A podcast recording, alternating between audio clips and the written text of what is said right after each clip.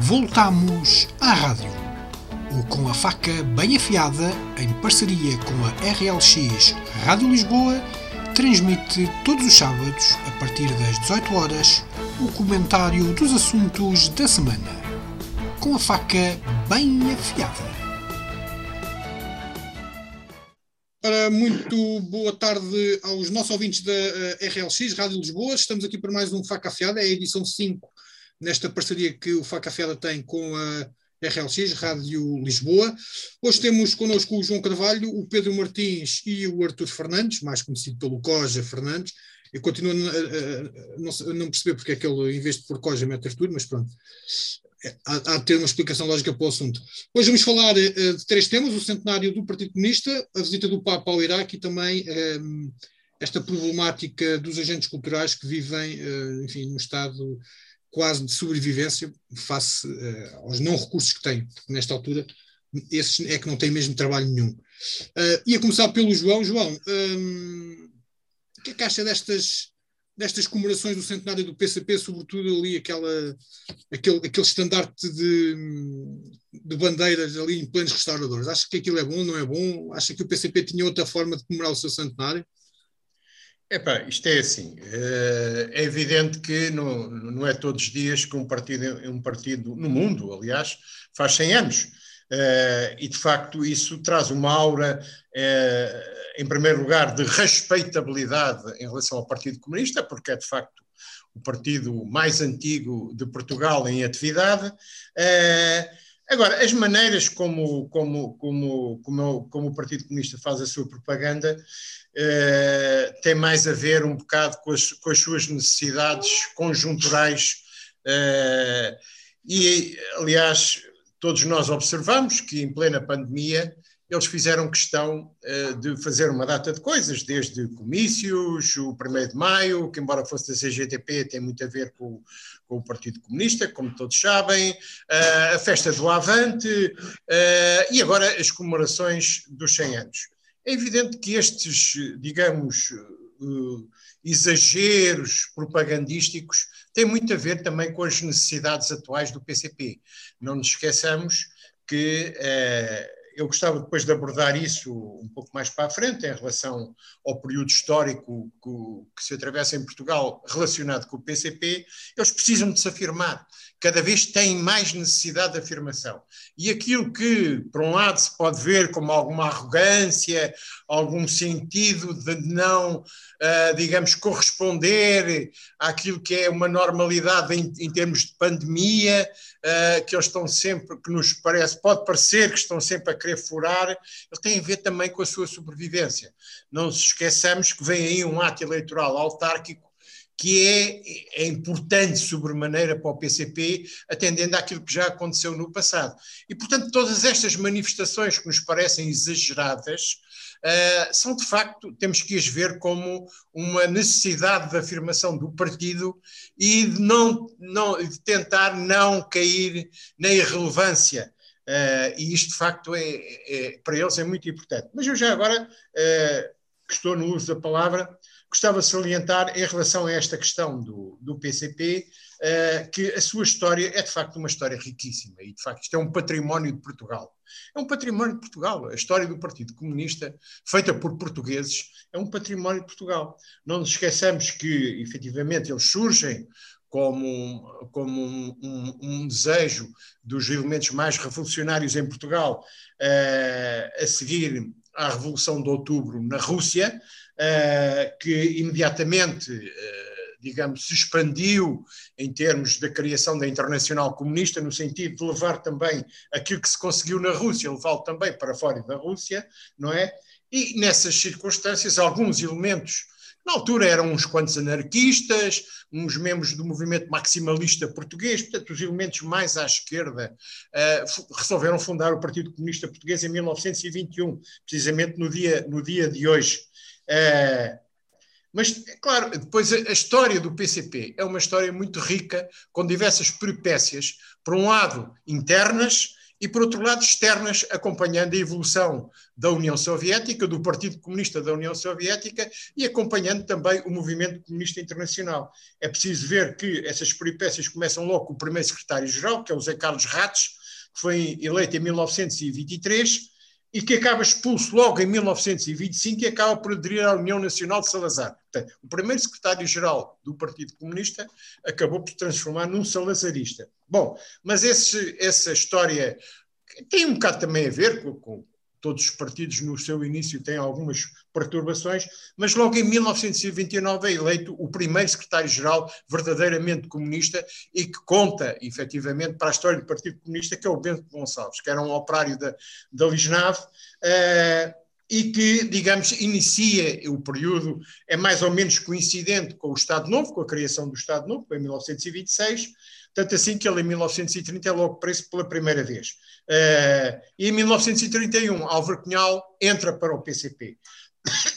a partir daí, a história, digamos, do PCP, uh, eh, principalmente a partir do final dos anos 30, começo dos anos, dos anos 40, é uma luta entre duas tendências dentro do partido, uma protagonizada por Júlio Fogaça e outra protagonizada por Álvaro Cunhal. Júlio Fogaça foi durante muitos anos, depois das prisões de Bento Gonçalves e de muitos elementos do secretariado, foi durante muitos anos o verdadeiro secretário-geral do Partido Comunista.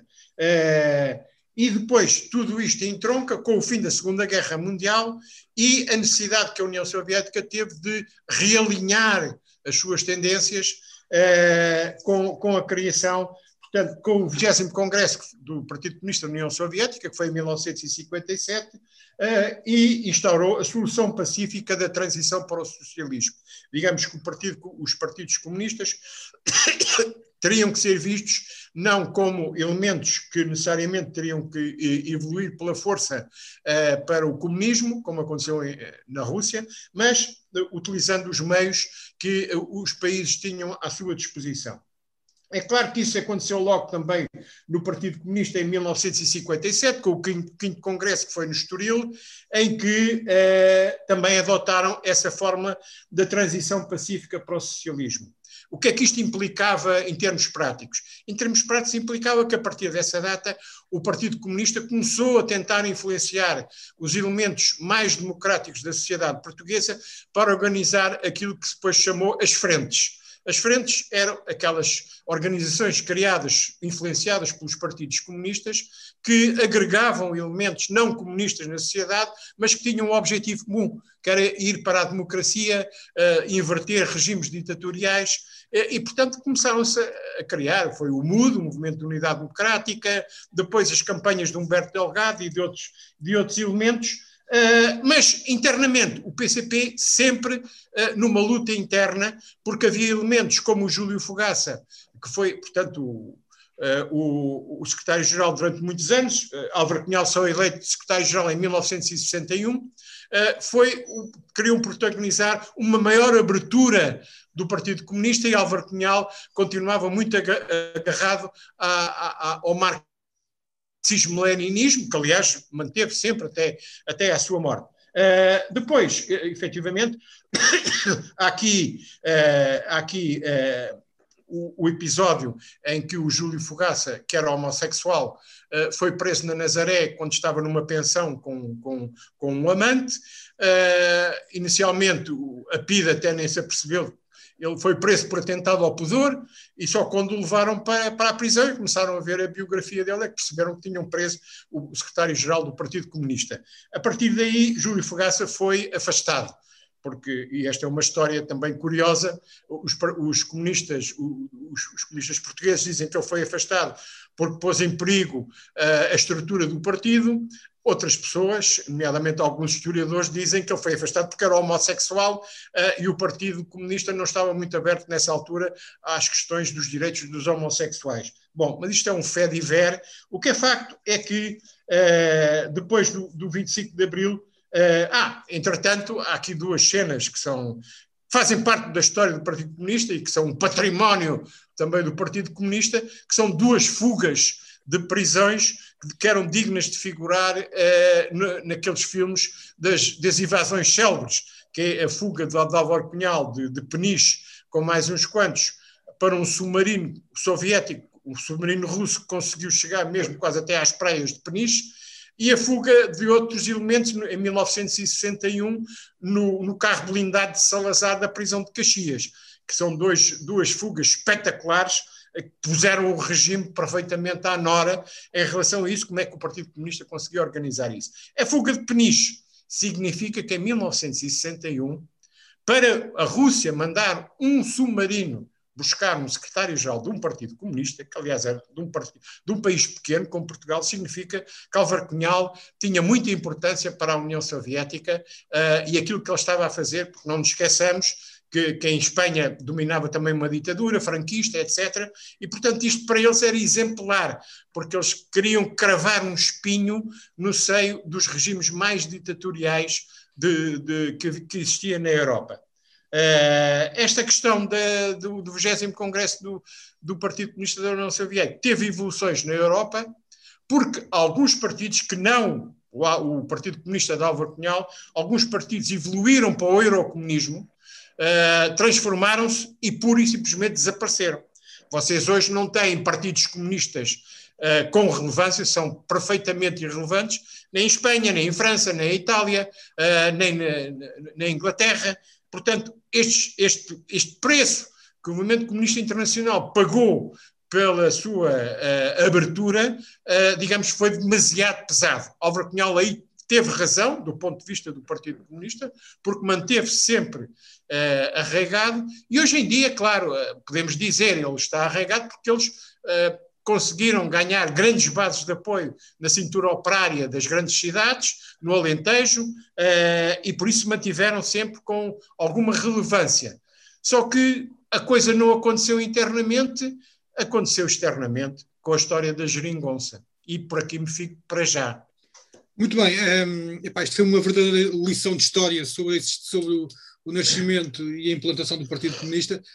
Pedro, um, ehm, tu na, na, nas tuas redes sociais também já referiste, já fizeste um post sobre, sobre esta situação, uh, tal como o João Carvalho, tu também, também respeitas muito a existência de um partido com 100 anos, uh, mas no teu caso até achas um bocadinho exagerado aquilo que, que se está a passar. Uh, ou melhor, eu, eu, não estou a dizer que achas, estou-te a perguntar se achas um bocado exagerado esta, esta questão da comemoração ou se se justifica por tudo aquilo que o, que o João Carvalho referiu há, há, há, mesmo agora. Bom, antes de mais, uh, cumprimentar os, os colegas aqui de painel e de comentário, cumprimentar também todos aqueles que nos ouvem na, na RLX Rádio Lisboa. Uh, e eu, antes de responder à tua pergunta, queria deixar aqui um apontamento positivo, porque temos uma nova campeã europeia de lançamento do, do, do peso, a Aureol Dogmo, Uh, parece que se calhar até nem tem nada a ver com, com, este, com este tema do centenário do PCP, mas também teve ali o que eu chamaria também um fight diver, que foi o levantamento, foi o, cantar do hino, o cantar da portuguesa com de facto o punho bem levantado. Não sei se isso foi inocente ou se de facto tem alguma coisa a ver também com o centenário do PCP. uh, dizer também, uh, e, antes, uh, e antes, e para que fique muito claro, deixar desde já eh, os parabéns ao Partido Comunista Português pelo seu centenário, porque de facto não é uma data eh, que se comemora muitas vezes, e eu ponho até dúvidas se haverá algum partido eh, que consiga ter tanta longevidade como teve o PCP. Depois de dizer que estou esmagado, depois de ter ouvido o João Carvalho, estou, estou esmagado ehm, por, esta, por esta parte histórica e até cronológica que nos foi aqui, aqui deixada. e, e foi como disseste, eu já tive a oportunidade de ontem deixar algumas palavras na minha página das redes sociais uh, e dizer que, se calhar, por, por defeito académico e por defeito uh, de formação académica, eu sou licenciado em Ciências Políticas, uh, tenho um grande respeito por todos os partidos e por todos aqueles que, de alguma forma, lutam pela melhoria das comunidades, pela melhoria das sociedades e, no caso do PCP e de outros, também por aquilo que fizeram pela, pela democracia. Porventura tenho um respeito ainda mais sublinhado pelo Partido Comunista Português.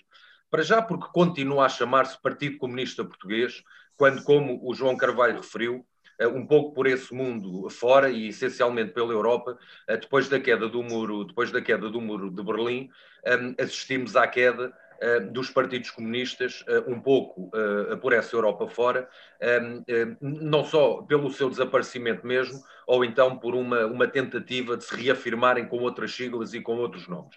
Mas o meu respeito vem mesmo daí, vem pela longevidade um, pela longevidade deste partido, um, pela sua história, que é uma história que, quer possamos concordar ou não, é uma história muito rica, por nunca terem desistido de lutar, uh, e acho que é sempre respeitável um partido que sobrevive, que sobrevive à clandestinidade, com, com também tudo aquilo que os seus militantes sofreram e, nunca, e nunca desistiram, pelo seu contributo para e até ao 25 de Abril, Uh, e respeito muito, um, diria quase um líder espiritual do Partido Comunista Português uh, e pela, pela pessoa e pela figura e por tudo aquilo que representava, que foi, que foi o, o, Álvaro, que foi o Álvaro Cunhal, que quem teve a oportunidade de, de o conhecer, eu não tive politicamente essa, essa possibilidade, mas quem teve a possibilidade de contactar com ele um, o que transmite é que era de facto uma figura uh, ímpar, uma figura única, daquelas que enchem uma sala por muitos milhares de pessoas que ali estejam.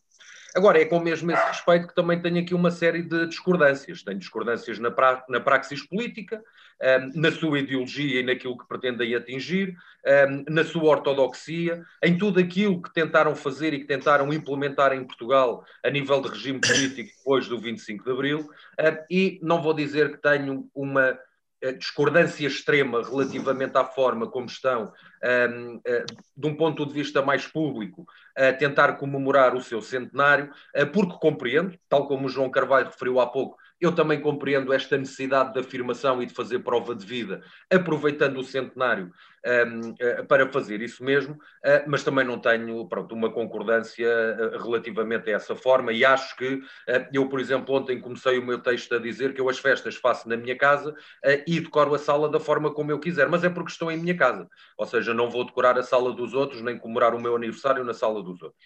E, portanto, acho que havia formas menos impositivas, mais proporcionais e mais adequadas do PCP uh, iniciar as comemorações do, do, seu centenário. Mas também, como o João Carvalho disse, eu também acho que não é, de todo em todo, não é inocente. Há aqui, de facto, uma necessidade de expressar toda uma simbologia uh, agregada ao Partido Comunista Português e, por isso, a utilização das bandeiras em locais uh, de grande visibilidade.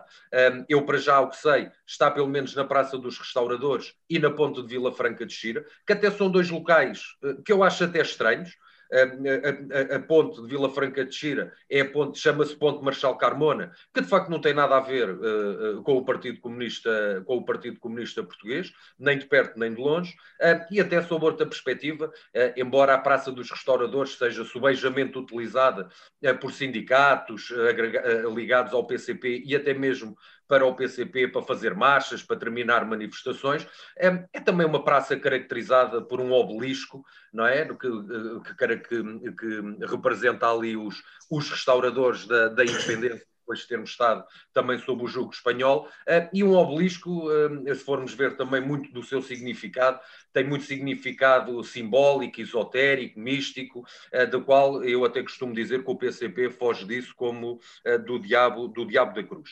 Agora, eh, sendo um bocadinho mais pragmático, e onde é que vem esta minha discordância? A minha discordância vem uh, uh, uh, pela inexistência de uma resposta a uma pergunta simples, que é até quando é que as bandeiras vão estar hasteadas? É porque uma coisa é, é estar durante um período de tempo, um centenário, ou, o aniversário de um centenário dura durante, durante um ano todo, e eu seria para mim um pouco incompreensível que durante todo esse tempo, e em diversos pontos do país, principalmente aqueles até, eh, e, a retoma, eh, a gente espera que venha rapidamente e que este verão, por exemplo, tenha já outro tipo de características, eh, eu vou dizer que não gostava que os nossos visitantes chegassem à Praça dos Restauradores em pleno verão, em pleno percurso turístico, e que tivessem a ideia que tinham chegado a um país dominado pelo regime comunista. Portanto, eu acho que depois de ter visto aquilo em fotografias, o meu primeiro pensamento é quando é que se vai fazer as marchas militares que estamos habituados, habituados a ver na China e na Coreia, e na Coreia do Norte, eh, e como víamos no antigo regime soviético. E, portanto, eu compreendo que há esta necessidade de afirmação, até porque estamos em ano de eleições autárquicas, Sabemos que depois da geringonça o Partido Comunista Português tem vindo a perder votos em todas as eleições e, portanto, é para eles, e nós já analisámos eh, eh, essa questão aqui, é fundamental que nas próximas eleições autárquicas eh, o Partido Comunista Português cresça, ou que pelo menos mantenha a implementação nacional que tem hoje, e eu acho que isso tem a ver com, com, esta, com esta forma de comemoração. Pelo menos há aqui uma certeza que eu fico O PCP, embora estando a perder votos, não está morto, está dinâmico e não perdeu noções nem de marketing político nem de propaganda política. E portanto é neste enquadramento que é neste enquadramento que eu um, ou é com este enquadramento que eu vejo esta primeira forma mais pública de, de centenário, uh, mas também apelo e, e apelo aqui ao próprio Partido Comunista Português que tenha também o bom senso de esta comemoração mais expressiva e mais simbólica uh, através do, através da, do hastear uh, destas bandeiras que eu tenho conhecimento são agora em dois sítios, mas penso que vai ser exportado um pouco por todo o país, ou pelo menos, perdão, pelas principais cidades portuguesas, é que tenham o bom senso uh, de, de, também entenderem, uh, e eles entendem, porque é esse o objetivo, que estão a ser demasiado impositivos uh, e que tudo deve ter, deve ter um, um equilíbrio, e se compreendemos essa necessidade, que de alguma forma até é bom para o regime, para o nosso próprio regime e para, para a nossa própria democracia, uh, tudo tem um início, tudo tem um começo, tudo tem um meio, mas tudo depois uh, tudo tem que ter um fim. E portanto também se espera que esta expressão mais pública desta comemoração tenha um fim, eu não diria relativamente rápido, mas portanto que esta, que esta matéria seja vista com bom senso, não só pelo Partido Comunista Português, como também pelas autarquias, porque são elas que gerem os respectivos territórios e nós não estamos sobre a égide de um regime autoritário e às vezes é o que parece, com toda aquela expressão simbólica uh, das, das bandeiras hasteadas. Sim, senhor. Uh, bem, o Coja teve aqui um problema, ele caiu. Uh, vamos lá ver se ele se levanta. Uh, da cadeira. É, exato, mas depois ele faz, faz quando regressar, faz aqui um, um, uma participação focando dois temas ao mesmo tempo. Uh, vamos passar então para outro tema. Uh, e outro tema uh, que marca a, a, atualidade internacional tem a ver com esta visita do Papa um, ao Iraque. Para uns é um ato de coragem, para outros é um ato de risco. Um, João, o que é que acha? É, é, o mesmo ato de coragem? Olha, entretanto o Costa já cá está, mas a gente, a gente não, mas, volta... não, não, não, mas, mas, mas passa a ele o que é que ele tem a dizer, porque já agora Pronto. penso que é para falar toda a gente tudo. Então diz-me lá, tu caíste, levaste um trambolhão, estás bem não? Desculpa. Estás bem não? Desculpa, caí, caí, caí e parece que voltei a levantar-me. É, é tipo o PCP, que cai várias vezes, é. mas levanta -se sempre. Pá, é assim, eu acho que o PCP, antes de mais, da, da, da, cumprimentar os ouvintes, aqui o painel, um, e o PCP acho que ele nunca caiu. Ele anda sempre naquela toada, ele, ele mantém sempre aquela toada, mantém sempre aquela toada. Mas um, uh, antes, antes, antes de, de começar a, a, minha intervenção, um, queria, queria, deixar aqui uma mensagem em relação, em relação ao, ao, ao falecimento do Quintana. Uh, pronto, que acho que foi uma. Pronto, que devemos dar aqui esta, esta, relevância. Um, agora, voltando, voltando aqui à questão do, à questão do, do, do, do PCP, é, é, difícil eu começar a falar alguma coisa depois daqui dos dois colegas terem feito esta, estas, estas duas posições, embora uh, um bocadinho do, último, uh, do, do, do, final do Pedro eu já não consegui apanhar, porque entretanto estava tá, tá, estatelado no meio do chão. Mas, mas pronto. Agora, é assim, o, o, o Partido Comunista, para mim, é, é, como já disse o João, o Pedro é uma, é uma instituição histórica e, e tem, um, tem um património histórico que não, não, que não pode ser apagado. No, aqui em Portugal está-se está -se a envergar pela, por, por se apagar o passado e, reescrever histórias. Acho que o, o, o Partido Comunista é, é, um, é, um, é um partido que, pronto, que que devemos preservar a sua história porque de facto ela faz parte do, do, do nosso país e, e, a importância que, que, ele teve e ainda tem. Agora, eu acho que o Partido Comunista manteve sempre a, co a, co a coerência. Pronto. Eles sempre tiveram aqueles princípios, com, com, uh, outros tentaram se adaptar e, e, acabaram por, e acabaram por morrer. E, portanto, eh, se calhar a maior crítica que as pessoas fazem é, é precisamente por eles. Ah, eles são uns antiquados, não, não passam do mesmo mas no fundo, se calhar, essa, essa é a maior arma deles, é precisamente, é precisamente a coerência. Enquanto chegam, chegam aqui uns aventureiros que aparecem aqui com umas bandeiras e, e com umas coisas, e isto é tudo muito durante algum tempo, e depois, e depois no fim desaparecem, uh, são rotinados, e, e, e, afinal aquilo não, não, não, não foi nada. E eles continuam cá, continuam cá há, há 100 anos e, e mantêm, têm, têm altos e baixos, não digo que nunca tenham caído e se tenham levantado, mas têm altos e baixos. E agora, se calhar estão numa fase numa fase baixa. E quando, e quando aqui há algum tempo atrás eles eram os, os, os, radicais, agora comparando com o que nós estamos a ver no panorama político, eles já começam a ser meninos de couro em, relação a, outros movimentos e outros partidos que nós, nós fomos por aí, que se, esses são realmente radicais e, e fundamentalistas. Um, eu, eu, se calhar, aprecio isso no, no, no, no Partido Comunista, é, é, a sua coerência e sempre fiéis, às, às, suas ideias, independentemente do, do, do, do, que se passa à sua volta. Em relação às, às comemorações, em termos de pandemia e, e, e a atividade que, que eles têm mantido, eu compreendo a situação deles, porque é o partido e, e, e estamos em pandemia e como, e como, como, outras figuras políticas têm dito, a democracia não pode, não, não pode parar e as pessoas têm que. Agora, realmente não. Eu acho que, que aquilo que foi organizado, tenho muitos amigos comunistas e mesmo ligados a isto, que estiveram na festa do Avante e, que garantiram que, que aquilo foi, foi tudo respeitado, a, a, a, segurança, a higienização, tudo o resto, e eu acredito isso, acredito isso perfeitamente, que, que, que não foi por ali que, que, que aconteceu contágios, nem focos de contágio. Agora, uma coisa que é, não cai bem, e à mulher de César não lhe basta ser, tem de o parecer. E não cai, não cai bem para todos aqueles que, que, que confinaram e que fizeram sacrifícios e, e veem um partido a fazer isso. E eu percebo, eu percebo essa parte. Muito que eles possam dizer, ah, nós tivemos tudo e foi tudo que correu bem, vocês, vocês é, é, é, questão, é questão a querer arranjar problemas, estas coisas e este tipo de retórica. De facto, eu acho que sim, que correu tudo bem e que eles fizeram tudo muito bem. Só que não cai bem, não fica bem em, em, em, para, para, para, numa, numa, situação, numa situação destas. Um, mas pronto, eu, eu, ressalvo, ressalvo esta, esta coerência e eles manterem sempre a, a, a sua maneira. Agora, um, estragaram tudo nesta última fase, quando começam a alinhar-se com o governo PS. Uh, eu sempre olhei para o, para o, para o Partido Comunista como um, que lutava pelos fracos, não é? E que, estava sempre contra tudo e contra todos, e pelos vistos, essa coerência aqui acabou. Porque uh, não, não custa-me um bocado ver, ver, ver o Partido Comunista alinhado com, com, com o governo, principalmente com este governo e com este Primeiro-Ministro. E não me quero alongar muito mais sobre isto. Liga o teu microfone. É, exatamente, estava aqui a falar para o boneco uh, e não me estava a ouvir. Estava eu a dizer.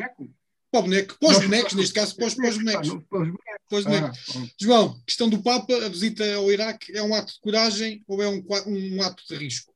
Se calhar as duas para coisas. Já, é? Para já duas notas. A primeira é para me penitenciar porque entrei, entrei à, à maluca e não cumprimentei ninguém, não é? Portanto, vai ser agora à meio.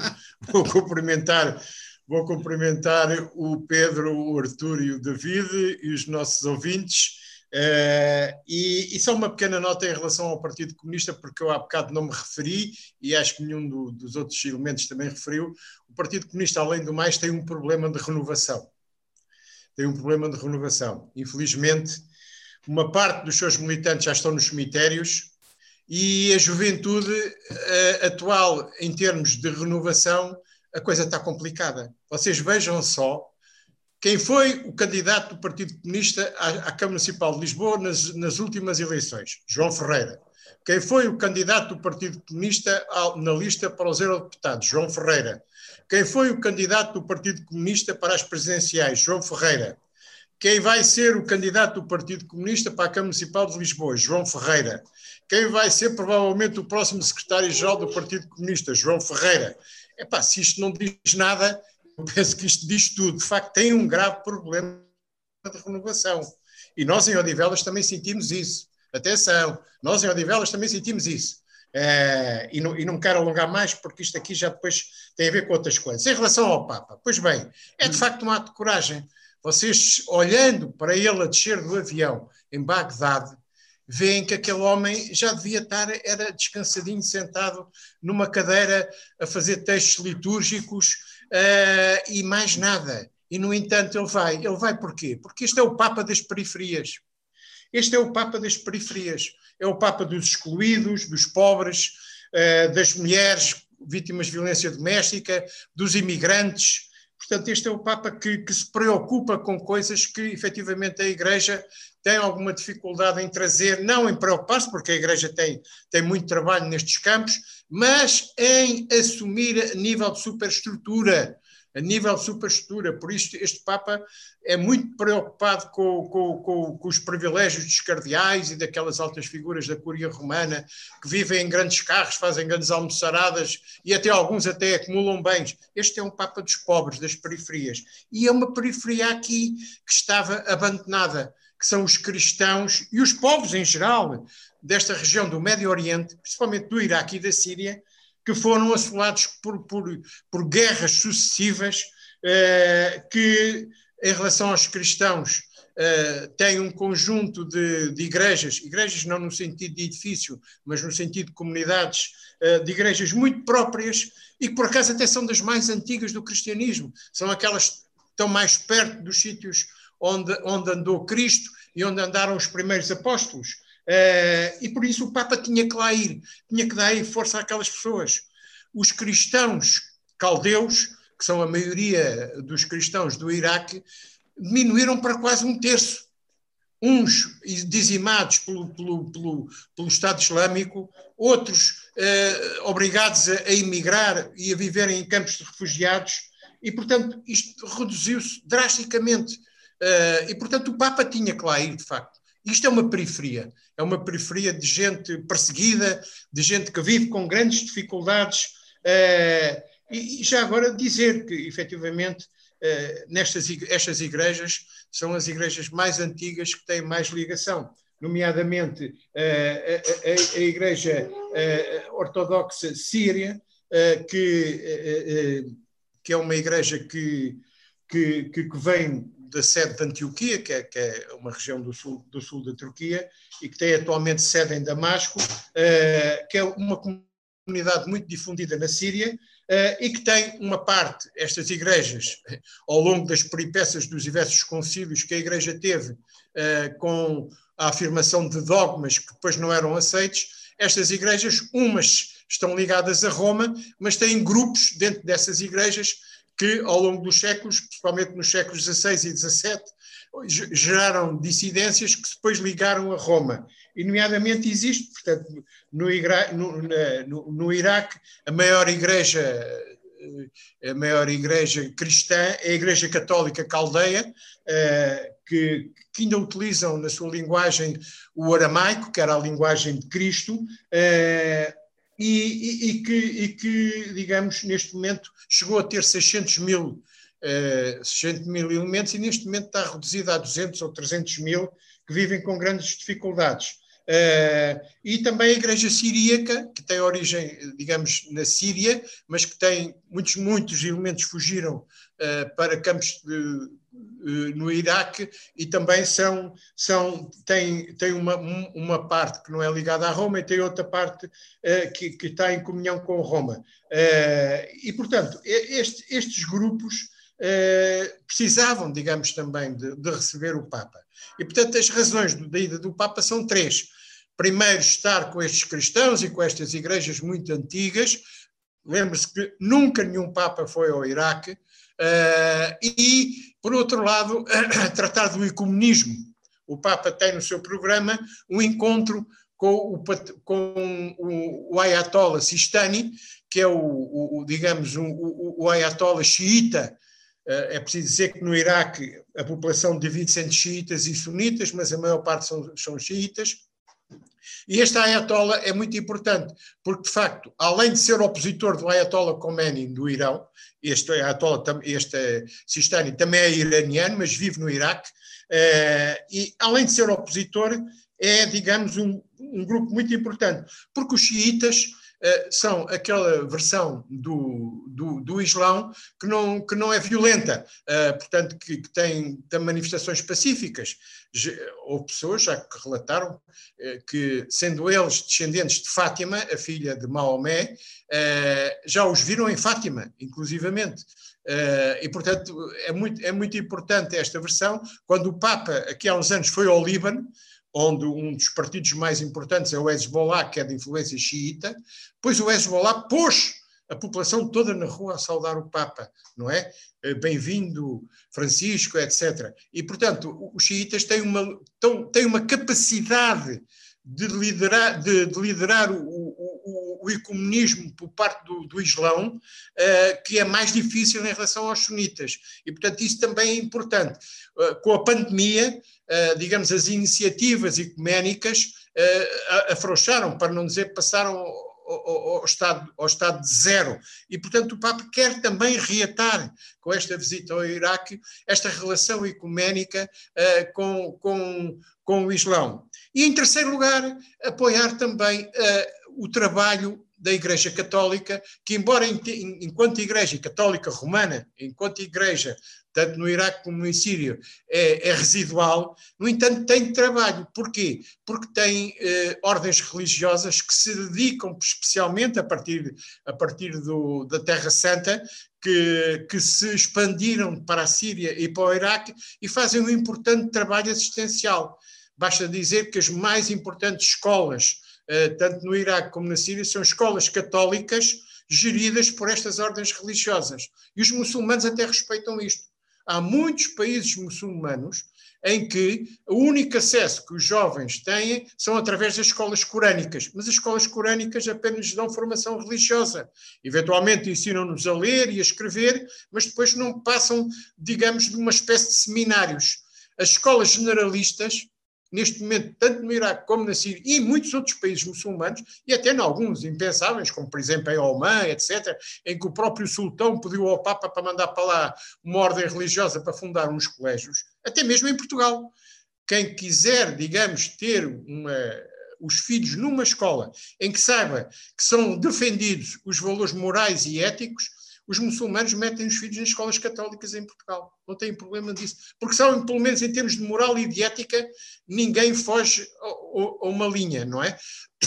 E, portanto, o Papa vai também visitar essas freiras e esses frades que foram muito perseguidos pelo Estado Islâmico, foram mortos pelo Estado Islâmico, mas não fugiram continuaram lá, mesmo em, em muito pouco número, a, a, a, a, tratar das crianças, a tratar dos velhos, a gerir uh, as suas escolas. E por isso esta, esta, esta visita é também importante por causa disso. Já estava a cometer outra vez o mesmo erro que era não ligar o microfone. Uh, Pedro, também para ti a, é, é a importância desta visita do Papa sobrepõe-se ao risco que ele corre? David, olha, eu antes de mais queria só deixar aqui dois apontamentos uh, ainda sobre o PCP. Uh, um tem a ver com um livro, uh, até porque uma das grandes características que eu sublinho no PCP foi a sua sobrevivência à clandestinidade. E para quem quiser uh, apurar um bocadinho mais sobre esse tempo, há, há, um livro da Zita Seabra, já algo antigo, que se chama Foi Assim, que ela escreveu, e em que relata bem todo esse, todo esse período. Um, e depois tinha aqui também um apontamento sobre o João Ferreira, mas vamos deixar isso para outra, para outra oportunidade em relação à visita do, do Papa ao Iraque, concordo com, com, com tudo o que o, o que o, João disse, principalmente a parte inicial, não tanto esta parte uh, mais, mais histórica que, que não domino tanto, uh, mas dizer que acho que é, é se, se, por exemplo, o Papa João Paulo II deixou de facto uma marca, uh, se o Papa Ratzinger também deixou de alguma forma a sua marca, nós estamos perante o atual como eh, um ser único, na minha opinião. É um ser único, é um ser eh, extraordinário, ehm, eh, como Papa, com a escolha que faz de, das visitas ehm, e dos territórios que quer visitar, e consta que este território ele fazia questão, e há já muito tempo fazia questão de, de, de visitar, e depois, do ponto de vista pessoal, é de uma coragem ímpar e de uma singularidade ímpar. É, é de uma coragem porque estamos a viver, o, Papa tem a idade que tem, eh, estamos a viver um período pandémico num país que provavelmente não reunirá e não reúne todas as condições, quer a nível sanitário, quer a nível de segurança, todas as condições para receber o Papa. eu acho que é uma visita onde o Papa põe a sua própria vida em risco. Relembro que ainda há meia dúzia de dias ou de semanas houve um ataque americano e que consta que desde novembro até hoje, em todos, tem havido atentados e, e, e violência praticamente com, ou, ou, com, alguma, com alguma regularidade. É, não é de facto um país pacífico, é um, é um país muito fragmentado, é um país onde os, os cristãos têm sido permanentemente perseguidos. E temos um Papa que vai fazer esta visita, sobre, na minha ótica, sobre duas perspectivas, como peregrino e como penitente. e eu revejo isto muito nas suas frases de, de paz, quando ele diz calem as armas, e na sua primeira intervenção pede desculpa. E, e, portanto, tem uma postura bastante conciliadora, embora seja também uma, uma viagem, a meu ver, com um caráter e com um simbolismo não só religioso, mas também político, mas é acima de tudo uma visita de, de uma visita de paz.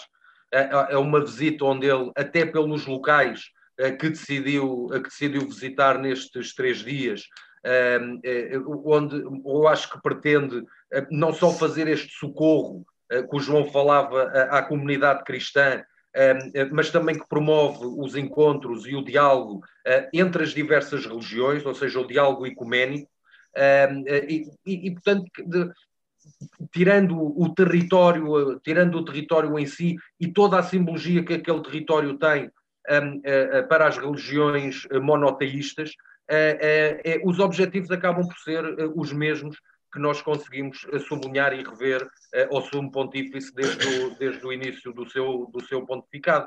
É, é de facto uma mensagem de paz, de diálogo, uh, de tolerância um, e, e, de calar, e de calar as armas num país que tanto, tanto martirizado tem sido, tem sido pela violência, pelo Daesh e, pelo, e pelo Estado Islâmico.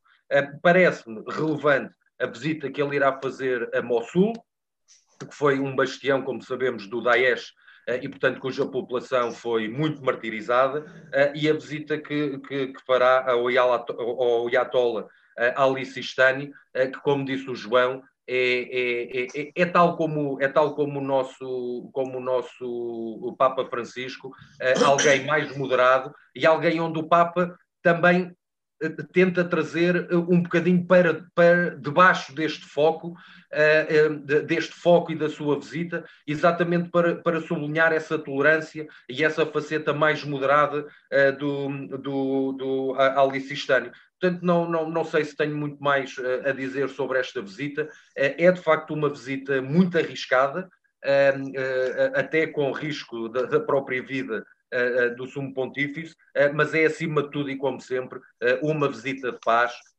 e, e, Deus queira, e são, são os meus votos, é que não obstante algumas dificuldades físicas que já começamos a, a rever no Papa Francisco, Deus queira e faço esse voto que continue a transmitir esta mensagem, porque o mundo precisa desta mensagem de paz, de tolerância, de maior compreensão e, acima de tudo, de diálogo entre religiões eh, que muitas vezes, historicamente, faltam mais eh, o seu diálogo, eh, não pelo diálogo, mas pela, mas pela violência e pela diferença. Olha o som, David. Epá, eu, eu hoje estou mesmo distraído, estou distraído. Aqui a minha cadela está sempre a ladrar e eu, eu tenho, tenho que desligar o som. Oh, Sr. Sr. Costa, tenho aqui um recado para si. Eu há bocado era para dar, mas depois, como caiu no meio da confusão, esqueceu-me. Luís Diniz, não sei se, se esse nome diz alguma coisa, não sei se isso não diz. Uh, ele teve a ver a, a, tua, a tua entrevista, aquele direto que se fez a, a semana passada. Epá, e ele Coitado. Surgiu...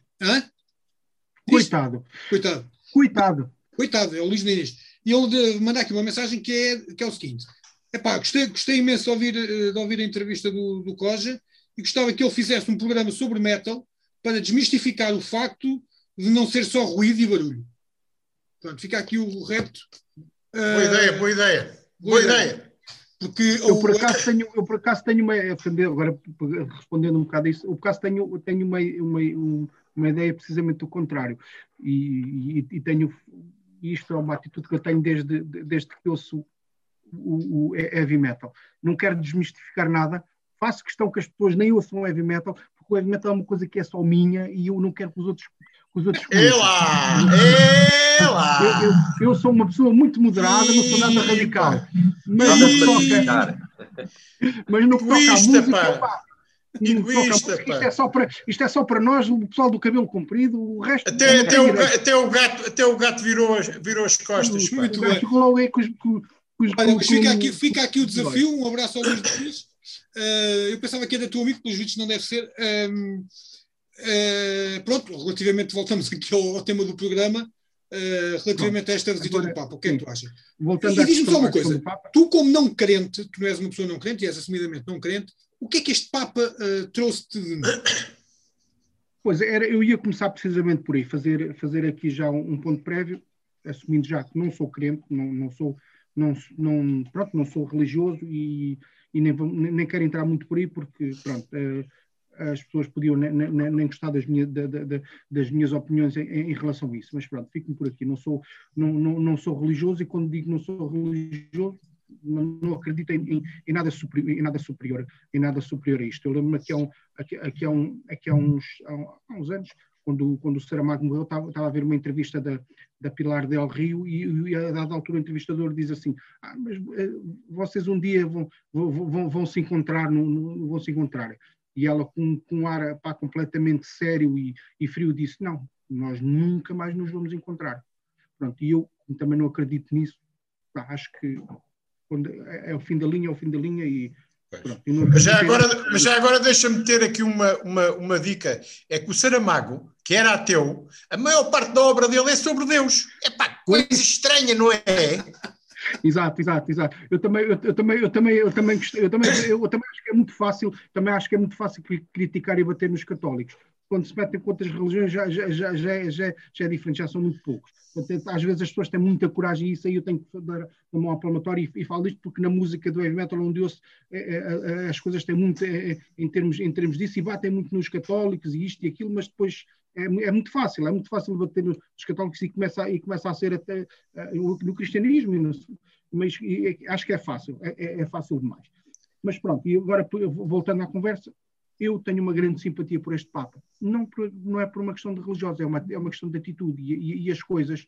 E, e, para mim, acho que se, a religião devia ser assim: é, é com atitudes, com, e, e, e, com posturas como, como, ele tem. Porque, de facto, como, como o João disse e, e, e o Pedro, é, ele é o Papa do, do, dos pobres, é o Papa dos desfavorecidos. Não digo das minorias, porque eles não são as minorias, as minorias são os, são, são os, os ricalhaços, não é? Que, que eu acho que chegou um ponto em que a Igreja Católica parece era só dos, dos meninos bonitos de, de, de Cascais e, de fato e gravata, isto era coisa ao domingo, vamos, vamos todos fazer um ritual, portanto, e estas coisas irritam, irritam, irritam um, um, um, um bocado. E, e, e acho que o Papa está tá, tá, tá, tá a cortar com isso tudo, mas ele está a cortar não, não, não pelo discurso, pelas atitudes. É, e nós devemos olhar para as atitudes dele.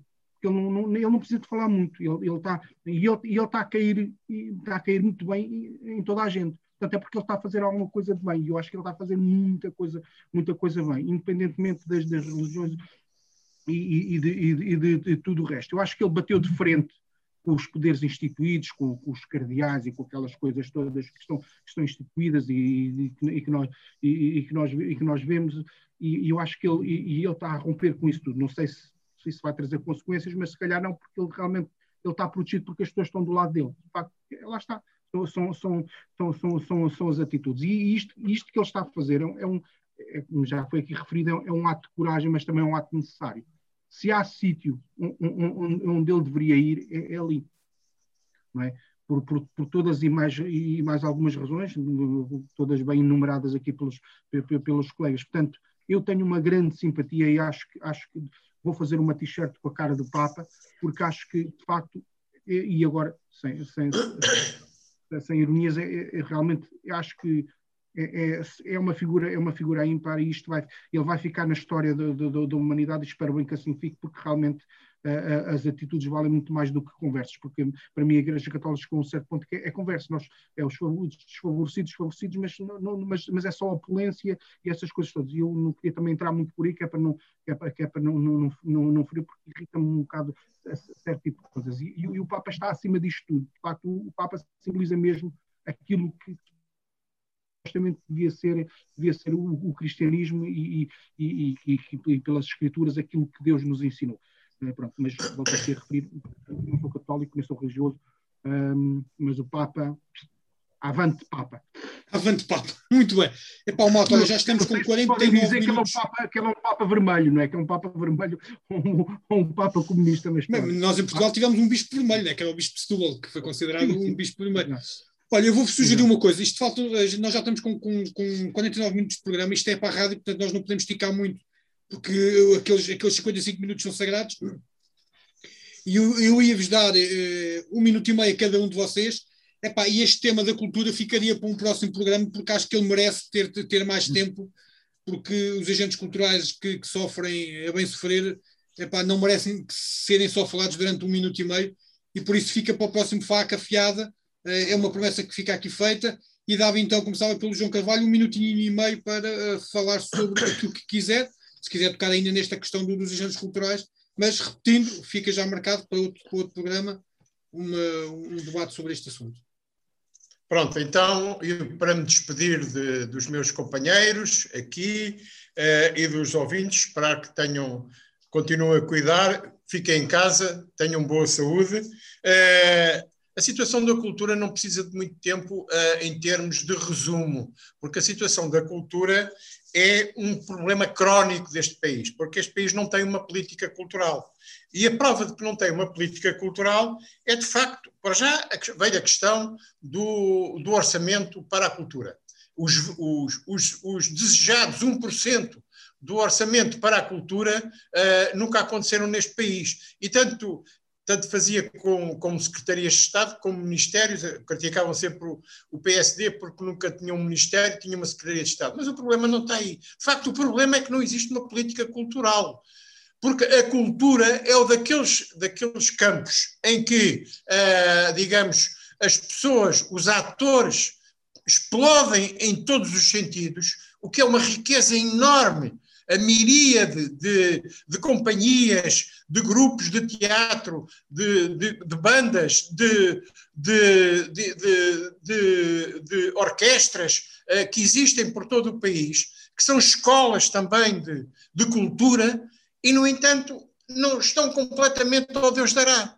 Sobrevivem aquelas que têm capacidades próprias, a grandes estruturas, do CCB, Casa da Música, a Gulbenkian, mas depois os pequenos precisam de uma política cultural, efetivamente, porque estão dependentes apenas de uma coisa, da bilheteira. Ora, isto, uh, mais, à mais pequena pandemia, quanto mais uma grande como a atual, vai tudo por água abaixo. E depois temos um, um Ministério da Cultura que atualmente dá, faz caridade. Portanto, não apoia, faz caridade, arranja uns milhões aqui, uns, uns trocos ali, e depois dá só a uns e não dá a outros. Ora, isto não é uma política cultural. Isto é caridade. E tenho dito.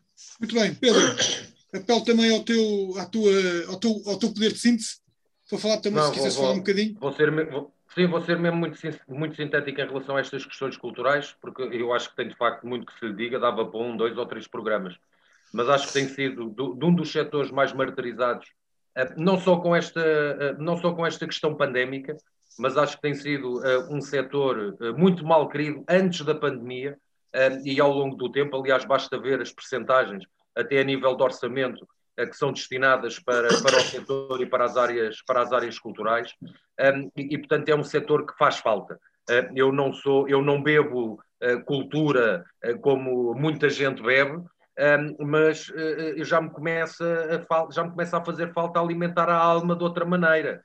Eh, já me faz falta a criatividade que a cultura nos traz, eh, os períodos de lazer, as emoções, as emoções que nós sentimos quando eh, vemos um espetáculo ao vivo, quando vamos a um teatro, quando vemos uma exposição de leitura, uma, uma exposição de pintura, ehm, sobre quando temos contacto com as diversas facetas que a cultura pode que a cultura pode, pode ter.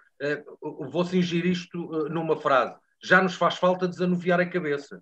E a cultura e tudo aquilo que ela nos traz também nos ajuda a abrir horizontes e a, e a fazer este desanuviamento que vos estou a falar. Quero deixar é um apelo, é? é? que não se cometam erros do passado, uh, e quero deixar um apelo muito àqueles promotores também de cultura, e agora vou-me cingir, se calhar, a uma cultura mais popularucha, como por exemplo os festivais de música, uh, que provavelmente vão voltar a existir já se calhar este ano e apelar a esses promotores que focalizem nos artistas nacionais do que nos artistas internacionais que porventura vão dar muito mais bilheteira, vão dar muito mais aderência, mas nós agora temos é que ajudar os nossos, eh, porque já percebemos que um dos problemas de quem trabalha na cultura é também a precariedade da forma como trabalha. e, portanto, hoje, não havendo bilheteira, não havendo espetáculos, também não têm a segurança que outras atividades e que outros profissionais de outros setores um, têm, porque um, trabalham, ganham um bocadinho pelo trabalho que fazem. E se não trabalharem, não ganham. E isso é muito grave na nossa sociedade e é também algo que devemos no futuro e rapidamente tentar anular. E também aqui deixar um apelo também às autarquias, porque também são promotores de cultura, também dinamizam os seus artistas locais, os seus pintores locais e, portanto, também as autarquias têm aqui uma palavra, uma palavra a dizer e um apelo a todos nós. Logo que possamos, vamos decididamente ajudar esta classe, vamos ao teatro, vamos aos museus, vamos ver um espetáculo ao vivo, vamos também fazer aquilo que nos compete eh, a nós, porque nos faz bem à alma e está a fazer bem também à, carteira um, e, e, bem a muitas famílias que estão a passar situações que porventura muitos de nós uh, desconhecemos e nem sequer uh, nos passa pela cabeça as dificuldades. Sim, senhora Coja, para acabar, uh, este é um tema que se calhar a ti diste um bocadinho mais, porque tu também deves ter amigos teus que, que estão a sofrer na pele aquilo que tanto o João como o Pedro referiram. O que é que tens a dizer? Tens um bocadinho, tens dois minutinhos para falar sobre isto. Não, eu vou, eu vou ser muito breve, porque é como tu disseste, isto merecia merece outro, outros destaques, espero que se, que se, venha a dar isso. Pronto, eu, eu, trabalho na cultura, embora sou funcionário público, trabalho na cultura, feliz, felizmente como funcionário público tenho, tenho, sou um privilegiado nesta questão da, da na, questão da na, na, pandemia, porque. Uh, mas, mas estou na cultura e realmente quando, quando alguma coisa corre minimamente mal, uma coisinha, pum, é logo a cultura que. Uma constipação é o suficiente para, para pôr tudo. É logo, pronto, basta qualquer coisinha ali, ah, parece que parece vai haver aqui um, uma coisinha, pum, vamos, vamos logo fechar a torneira, vamos logo. É, é logo, é, é logo a cultura. É, e as pessoas esquecem-se de, de, de um, um, um, povo, um, um país sem cultura, não sei, não sei depois como é que como é, como é que tudo o resto vem daí, mas pronto, não é nada palpável, portanto não, não, não, não dá votos, não dá coisa. Portanto, isto, isto, isto, isto toca-me particularmente. Uh, e depois há esta parte humana de, de, dos profissionais da cultura, de, que, que, realmente estão, estão, estão, a passar um. Eh, são pessoas que, tirando os, as grandes figuras que nós vemos na televisão dos, dos atores e das atrizes, de, de, músicos e não sei o que, que acabam por ser uma minoria, há muitos atores, há muitos músicos, há muitos escultores, há muitos pintores que, coitados, têm que viver. No, eu, não, eu, pessoalmente, tenho o meu ordenado aquele dia ali, e eles não. Um, um, mês faturam isto, no outro mês faturam aquilo e tem que fazer uma ginástica.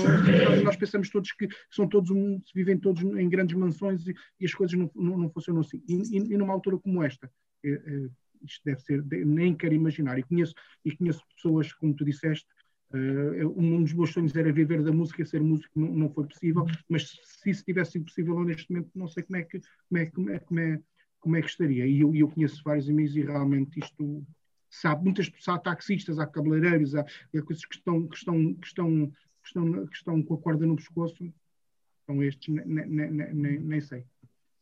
Muito bem, Não, ficamos então com esta nota de preocupação do COJ e de todos, e do, do, João e do Pedro sobre esta questão da cultura. Nós vamos voltar a falar nela.